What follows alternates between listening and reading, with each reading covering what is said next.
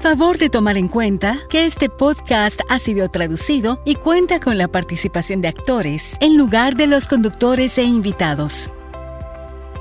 Bienvenidos al episodio de hoy. Mi nombre es La Wanda Tony. Y yo soy Helen Westmoreland y somos sus anfitrionas. El día de hoy vamos a hablar de redes sociales.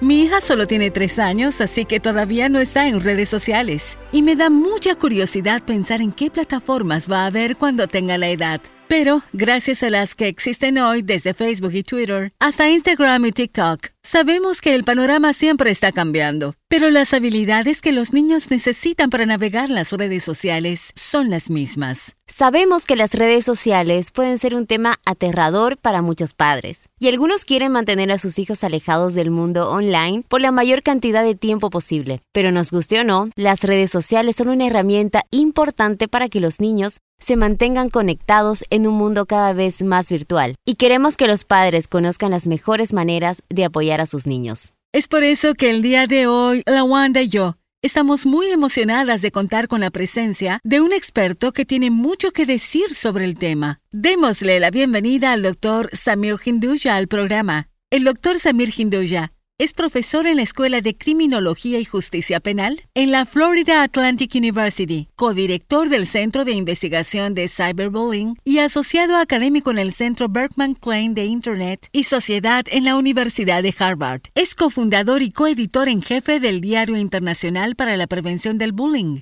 y ha capacitado a estudiantes, docentes y padres en cómo promover el uso positivo de la tecnología. Sí, me da mucho gusto estar aquí y espero realmente que podamos ser un gran recurso para quienes nos escuchan. Bueno, a la Wanda y a mí nos gustaría comenzar el episodio simplemente escuchando un poco sobre lo que hace y sobre cómo entró en su área de trabajo. Pues yo crecí en Orlando y siempre estuve muy interesado en ver series dramáticas de crimen, como CSI o La Ley y el Orden. Al principio creí que tal vez podría convertirme en policía, pero conforme avancé con mis estudios me di cuenta de que me encantaba aprender. Y al mismo tiempo mi papá tenía un negocio de computadoras, así que estuve involucrado con software y hardware y redes desde mucho antes que muchos de mis compañeros. Entonces, así pude unir las dos, o sea, las computadoras y la tecnología y las redes con el crimen y la justicia penal. Y cuando me fui a la Universidad de Michigan State, pude estudiar ese específicamente y tomar cursos en justicia penal y ciencias de la computación. Pero lo que pasó mientras estaba allí es que vi un artículo en, aunque no lo crean, People Magazine sobre un niño que lamentablemente se había quitado la vida por culpa del bullying. Así que mi colega, el doctor Justin Patchin, y yo pensamos que como compartíamos la misma oficina con varios estudiantes de posgrado, valdría la pena estudiar esto y no solo darnos una idea de la prevalencia y la frecuencia y la magnitud del problema, sino de lo que los docentes, los padres, la comunidad, comunidad y la sociedad pueden hacer al respecto, que es lo más importante. Genial. Doctor Genduya, ¿qué es lo más importante que deben saber las familias sobre cómo mantener a sus hijos seguros en línea? La verdad es que a las familias muy frecuentemente les asustan la tecnología y todas las nuevas apps que están saliendo. Creo que eso es comprensible, porque tal vez muchos de ellos no han crecido con esa tecnología pero incluso si han crecido con ella, hasta cierto punto puede ser que en este momento de su vida no tengan el margen para estar al tanto de todo lo que sus niños están haciendo y todo de lo que está de moda en la cultura joven. Y por esa razón, de nuevo, es fácil sentirse abrumado y estresado por los nuevos desarrollos. Pero dicho eso, creo que un punto muy importante para los padres es simplemente recordar que si se expresan de manera razonable, tranquila y racional, sus niños van a estar más dispuestos a hablar con ellos sobre cualquier problema con el que se encuentren y a tener esas conversaciones que, como todos sabemos, son cruciales para el desarrollo de los jóvenes. Totalmente de acuerdo. Me interesa oír su opinión sobre algo. Doctor Henduja, la Wanda mencionó al inicio del episodio que simplemente tenemos que averiguar cómo navegar por este mundo de tecnología y redes sociales. Estamos muy acostumbrados a concentrarnos en los riesgos, pero ¿podría explicar en general cuáles son los beneficios y por qué esto también es importante? Cuando yo estaba creciendo, una de mis dificultades era que me sentía solo, que sentía que nadie era como yo, que no pertenecía en ningún lado y me hubiera encantado tener comunidades en línea a las que pudiera acudir para encontrar mi lugar, para encontrar mi grupo de gente, pero esto no estaba disponible para mí. Y creo que hasta cierto punto eso me produjo sentimientos de soledad y aislamiento e incluso odio a mí mismo. Pero hoy en día creo que muchos adultos se niegan a ver que los jóvenes pueden usar las redes sociales para conectar con otros que piensan igual, que tienen intereses, pasatiempos, deseos y sueños similares, y eso los hace sentir menos solos. Eso los hace sentir que hay otras personas que son como ellos, que están en su mismo equipo y entonces todos pueden pensar colectivamente y construir juntos esa adultez espectacular que quieren. Claro. Me parece que el riesgo al que más le temen los padres es a que sus hijos pasen demasiado tiempo frente a la pantalla y se pierdan en el mundo online. ¿Esto es un riesgo real de acuerdo con la investigación que usted ha hecho? Creo que cualquier tipo de exceso siempre es delicado. Me parece que siempre debemos pensar en la moderación, y la moderación es algo de lo que oímos todo el tiempo, pero honestamente es relevante en muchísimas áreas de la vida. Helen, tú probablemente también has escuchado sobre la distinción entre creación y consumo cuando se trata de tiempos frente a la pantalla, cuando se trata de lo que nuestros jóvenes están haciendo en línea. No queremos que simplemente estén consumiendo videos en YouTube y contenido en TikTok. Queremos que idealmente estén desarrollando varios tipos de habilidades que puedan ayudarlos a ser creadores y conforme aprendan a relacionarse con el Internet y las redes sociales, van a desarrollar habilidades relacionadas con la presentación personal y el razonamiento Tal vez incluso se vuelvan buenos en diseño web o en edición de videos y fotos. Y creo que todas estas habilidades son verdaderamente valiosas. Conforme entramos más y más en una sociedad y una economía basadas en la información, donde, para ser honesto, más y más gente joven va a vivir de lo que hace en línea ya sea de tiempo completo o de medio tiempo. Sí, eso es genial y muy interesante. Sé que cuando muchos de los padres piensan en redes sociales, lo primero que se les viene a la cabeza son las plataformas más grandes. Pero también hay muchas comunidades y cosas distintas que aparecen cada día, que tal vez no se consideran como redes sociales. Mi hijo por ejemplo, no usa las redes sociales tradicionales, pero tiene una cuenta de Discord al igual que sus primos, y usaron Discord para mantenerse en contacto cuando empezó la pandemia porque no podían verse, así que pudieron contactarse y jugar juegos juntos o simplemente platicar en Discord o en otros tipos de redes sociales. Eso es algo que me pareció un beneficio porque de otro modo no hubieran podido seguir en contacto. Por supuesto. Como adultos creo que a veces se nos olvida lo importante que eran nuestros amigos para la manera que nos sentíamos. Nos ayudaban a ser positivos ante la vida en vez de ser negativos y pesimistas. O sea, ellos no solo dictaban gran parte de nuestra autoestima, sino también de nuestra perspectiva y teníamos que estar conectados con ellos. Estoy seguro de que se acuerdan de cómo no les importaba quedarse sin dormir con tal de estar en el teléfono con su mejor amiga, hablando del niño que les gustaba hasta la medianoche o la una o las dos de la mañana, aunque tenían que levantarse a las seis para ir a la escuela al día siguiente, pero no les importaba, porque solo querían mantenerse conectados con sus amigas. Y con la pandemia hemos visto que los jóvenes necesitan eso urgentemente y las comunidades que construyen en Discord o Twitch o algunas de esas otras plataformas los ayudan, como dijiste tú, a comunicarse de manera asíncrona. Así que simplemente podrían conectarse cuando estuvieran aburridos e irse cuando tuvieran que ir a hacer algo más. Y podían jugar videojuegos y eso les permitió pasar un rato juntos, que es algo que absolutamente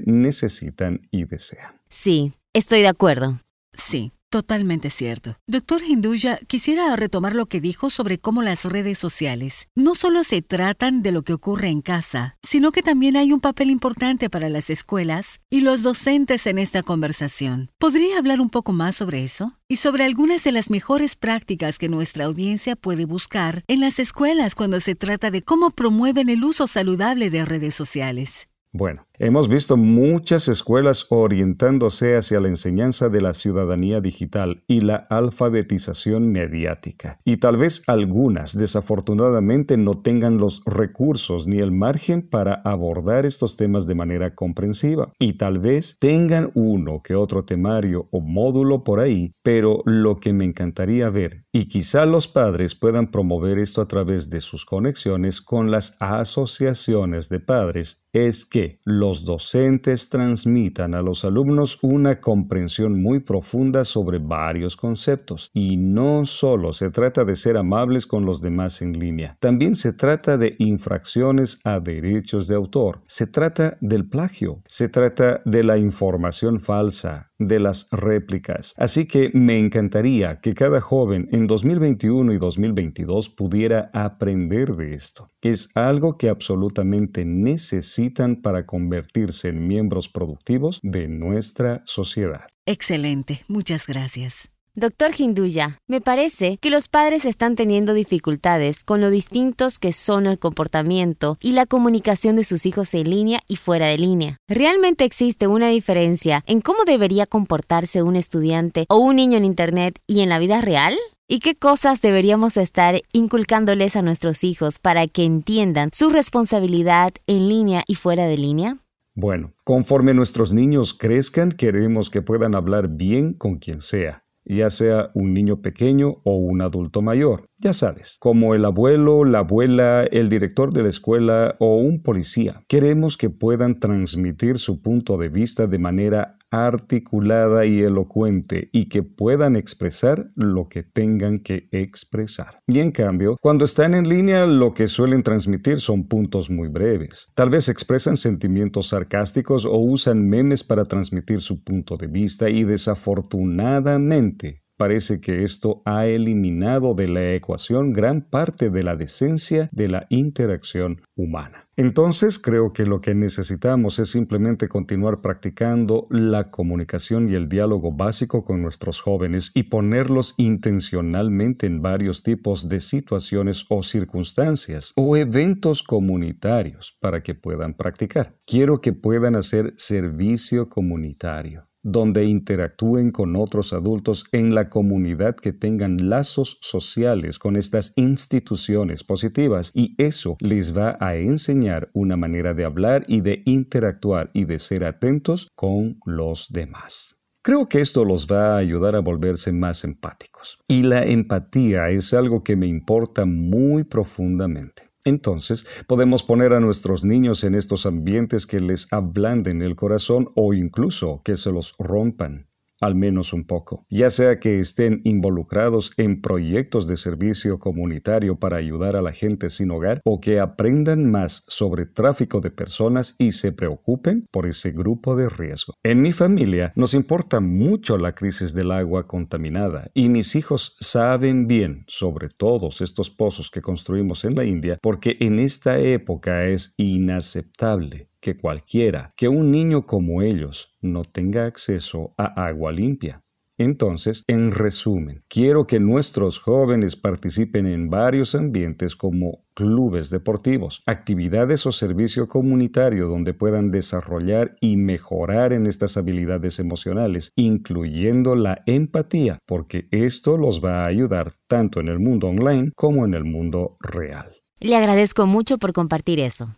Doctor Hinduya, ¿podemos ponerle un par de ejemplos? Algunos de nuestros oyentes nos enviaron preguntas y necesitan consejos. Convertimos sus preguntas en situaciones específicas y usted puede reaccionar y darnos su opinión sobre ellas. ¿Le parece bien? Sí, claro. Me encantaría escuchar estas situaciones y vamos a hacer todo lo posible para responderlas. Ok, vamos a intentarlo. Mi hijo acaba de cumplir 13 años y me está rogando que lo deje abrir cuentas en redes sociales. Técnicamente, ya está en la edad en la que se le puede permitir registrarse, pero me gustaría que esperara algunos años más porque me pone nerviosa el impacto que las redes sociales puedan tener en su salud mental. ¿Qué debo hacer?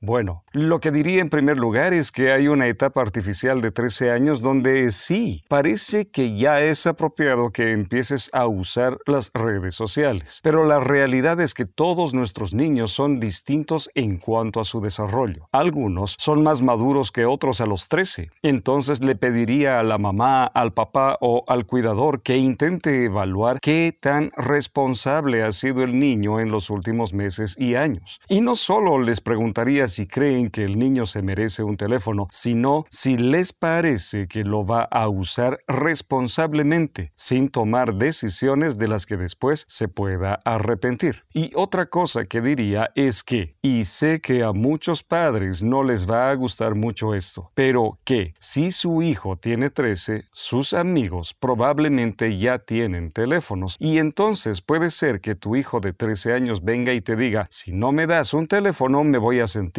excluido. O ya me siento excluido y me siento muy solo porque me estoy perdiendo de lo que está haciendo mi grupo de amigos. Sí, parece afectarlos emocionalmente y tal vez incluso a su salud mental cuando todos sus amigos tienen un dispositivo, pero ellos no. Entonces, honestamente, creo que podrían optar por darle un dispositivo y dejarlos que tengan una aplicación, por ejemplo. Escojan una aplicación y pídanles la contraseña y no es como van a estar metiéndose a la cuenta todos los días. No hay tiempo para eso. Pero los niños tienen que sentirse disuadidos informalmente sabiendo que ustedes pueden iniciar sesión en cualquier momento. Pueden revisarles las cuentas de vez en cuando y ojalá estén tomando decisiones sabias. Ojalá estén mostrándose de manera favorable y ojalá no estén siendo groseros ni teniendo reacciones emocionales agresivas. Y si demuestran que se merecen la confianza, entonces tal vez seis meses o un año más tarde pueden dejarlos descargar otra aplicación y pueden ir soltándolos poco a poco, lento,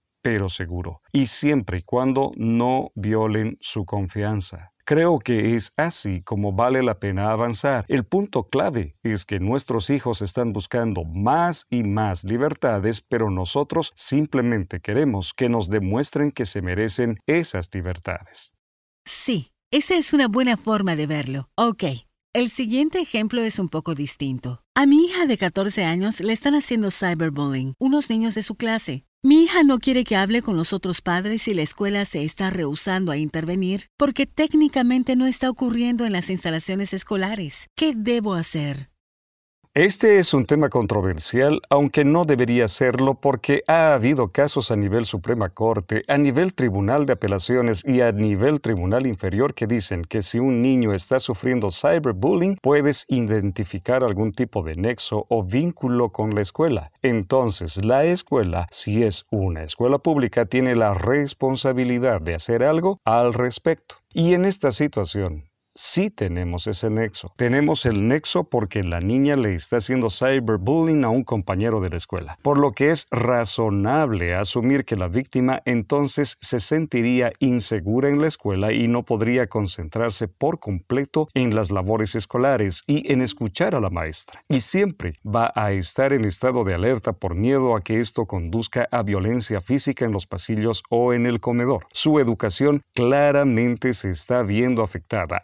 Que las escuelas son responsables de prevenir cualquier trastorno material o sustancial que pueda ocurrir en las instalaciones y también deben salvaguardar la libertad de los jóvenes para sentirse seguros y apoyados en ese ambiente de aprendizaje. Porque, repito, de otro modo, se están perdiendo de algo que se les promete por ley, que es una educación en la que se sientan seguros. Así que la escuela debería estar haciendo más al respecto, pero en el caso de este padre, la escuela no está haciendo nada. Si yo fuera el padre, continuaría documentando, documentando y documentando no solo con evidencia digital en forma de capturas y grabaciones de pantalla, sino también hablando con alguien que pueda ser testigo, como su mejor amiga, u obteniendo distintos tipos de declaraciones de tu hija sobre cómo la están molestando, dónde está ocurriendo y cómo está afectando afectando su salud mental. Y después, desafortunadamente, sí hay que escalarlo porque la cadena de mando, ya sea que llegue hasta el nivel de distrito o que haya que involucrar a un abogado, porque repito, las cortes son muy claras en que las escuelas sí tienen responsabilidad cuando hay un vínculo. Y en este caso, sí hay un vínculo, porque tanto la víctima como el agresor van a la misma escuela. Claro, qué buen consejo. Sí, aquí va nuestro último ejemplo. Tengo un hijo de 15 años que está muy activo en redes sociales y he estado escuchando sobre varios retos peligrosos en redes sociales. ¿Qué debo saber sobre estos retos y qué medidas debería tomar para impedir que mi hijo siga estas conductas imprudentes? Bueno, en los últimos años ha habido varios retos controversiales que han aparecido y casi explotado en redes sociales. Yo diría que el más reciente solo involucra a niños que desafortunadamente destruyen propiedad escolar y le toman video, ya sea que arranquen el proyector del techo y se lo guarden en la mochila para llevárselo a casa, o que arranquen el dispensador de jabón de la pared del baño. Son cosas increíblemente juveniles, pero les permite producir un poco de contenido en línea que supongo que recibe muchos likes y comentarios de otros niños desafortunadamente. El asunto aquí es que no diría que este es un problema tecnológico o siquiera de redes sociales. Queremos que nuestros jóvenes sean seres humanos decentes, que respeten a los demás y que respeten la propiedad de los demás. Así que obviamente no podemos tolerar este comportamiento y ojalá que como padres estemos enseñándoles a nuestros niños a través de los años que debemos ser respetuosos, que debemos ser responsables, que debemos tratar las cosas de los demás como si fueran las nuestras, porque no nos gustaría que alguien más nos las destruyera.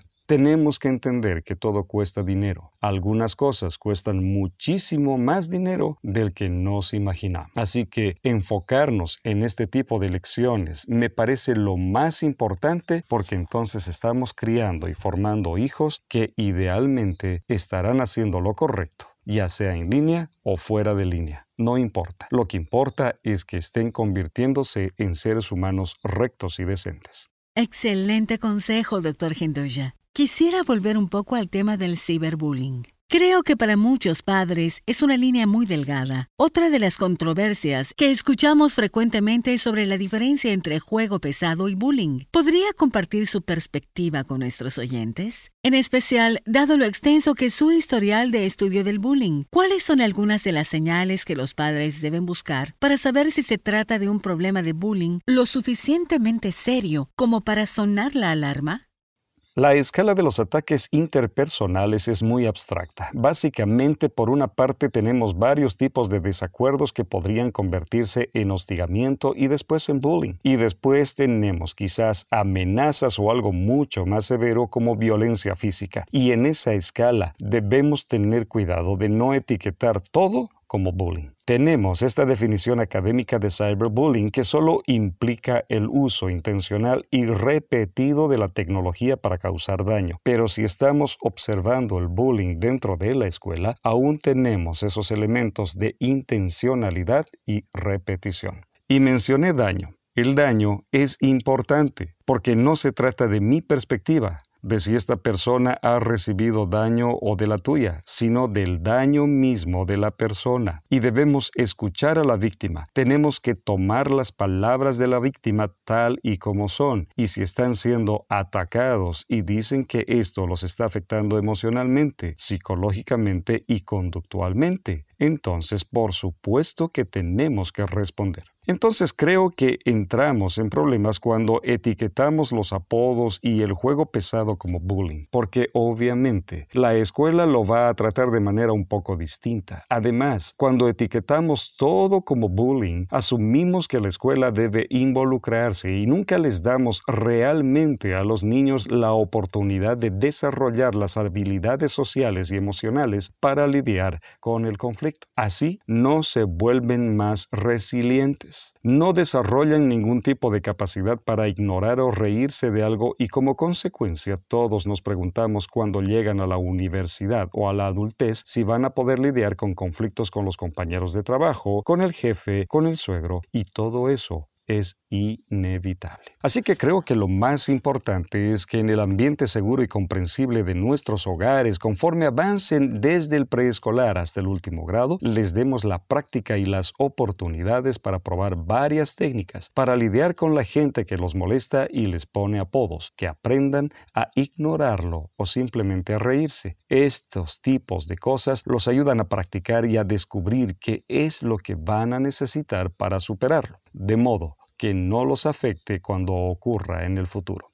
Qué buen consejo. Yo tengo una última pregunta antes de que terminemos. Hemos discutido muchas cosas sobre el uso de redes sociales y el ciberbullying. ¿Qué es algo que le gustaría que las familias se llevaran del episodio de hoy? Quiero que sean el tipo de persona con la que otros quieran hablar. Por ejemplo, con sus hijos tienen que ser el tipo de persona a la que sus hijos se sientan cómodos de acudir porque ese es el problema más grande. Nuestros niños necesitan ayuda, pero no se atreven a venir con nosotros porque les da miedo que perdamos la cabeza, que les quitemos el teléfono o les borremos esa aplicación del teléfono. Y necesitan esas cosas como si fuera oxígeno. A nosotros nos parece absurdo, pero es la verdad, así que podemos dejarles claro, voy a mantener la calma, voy a ser razonable, solo déjame ver qué está pasando y vamos a trabajar juntos para encontrar algún tipo de solución con la que ambos estemos de acuerdo. Soluciones como acudir con la escuela o involucrar a un abogado o contactar al soporte de la red social para que eliminen cualquier contenido vergonzoso, humillante o acosador hay que decirles, dime qué es lo que quieres que pase o yo te voy a dar mi opinión y vamos a trabajar juntos en esto. Creo que eso es crucial, porque al final del día, conforme nuestros hijos crezcan, queremos que siempre sepan que estamos de su lado, que somos sus más grandes fans, que somos sus porristas más apasionados. Solo tienen que darnos la oportunidad de poder ayudarlos. Eso me encanta, doctor Hinduya. ¿Dónde pueden seguir su trabajo nuestros oyentes y conocer más sobre lo que está haciendo? Bueno, tenemos el Centro de Investigación de Cyberbullying que está en cyberbullying.org. Y no solo hablamos de cyberbullying, sino también de todos los otros temas que tocamos hoy, como el tiempo frente a la pantalla u otros como el sexting, el abuso en relaciones digitales, la extorsión sexual o las autolesiones digitales. También hablamos sobre todos estos componentes que tenemos que mejorar, ya sea el ambiente escolar, la empatía, la resiliencia o el desarrollo moral discutimos todas estas maneras en las que combatimos las conductas problemáticas y todo lo que compartimos está sustentado en investigaciones. Y si quieren conocer más sobre mí, también pueden visitar induja.org. Ese es mi apellido, induja.org.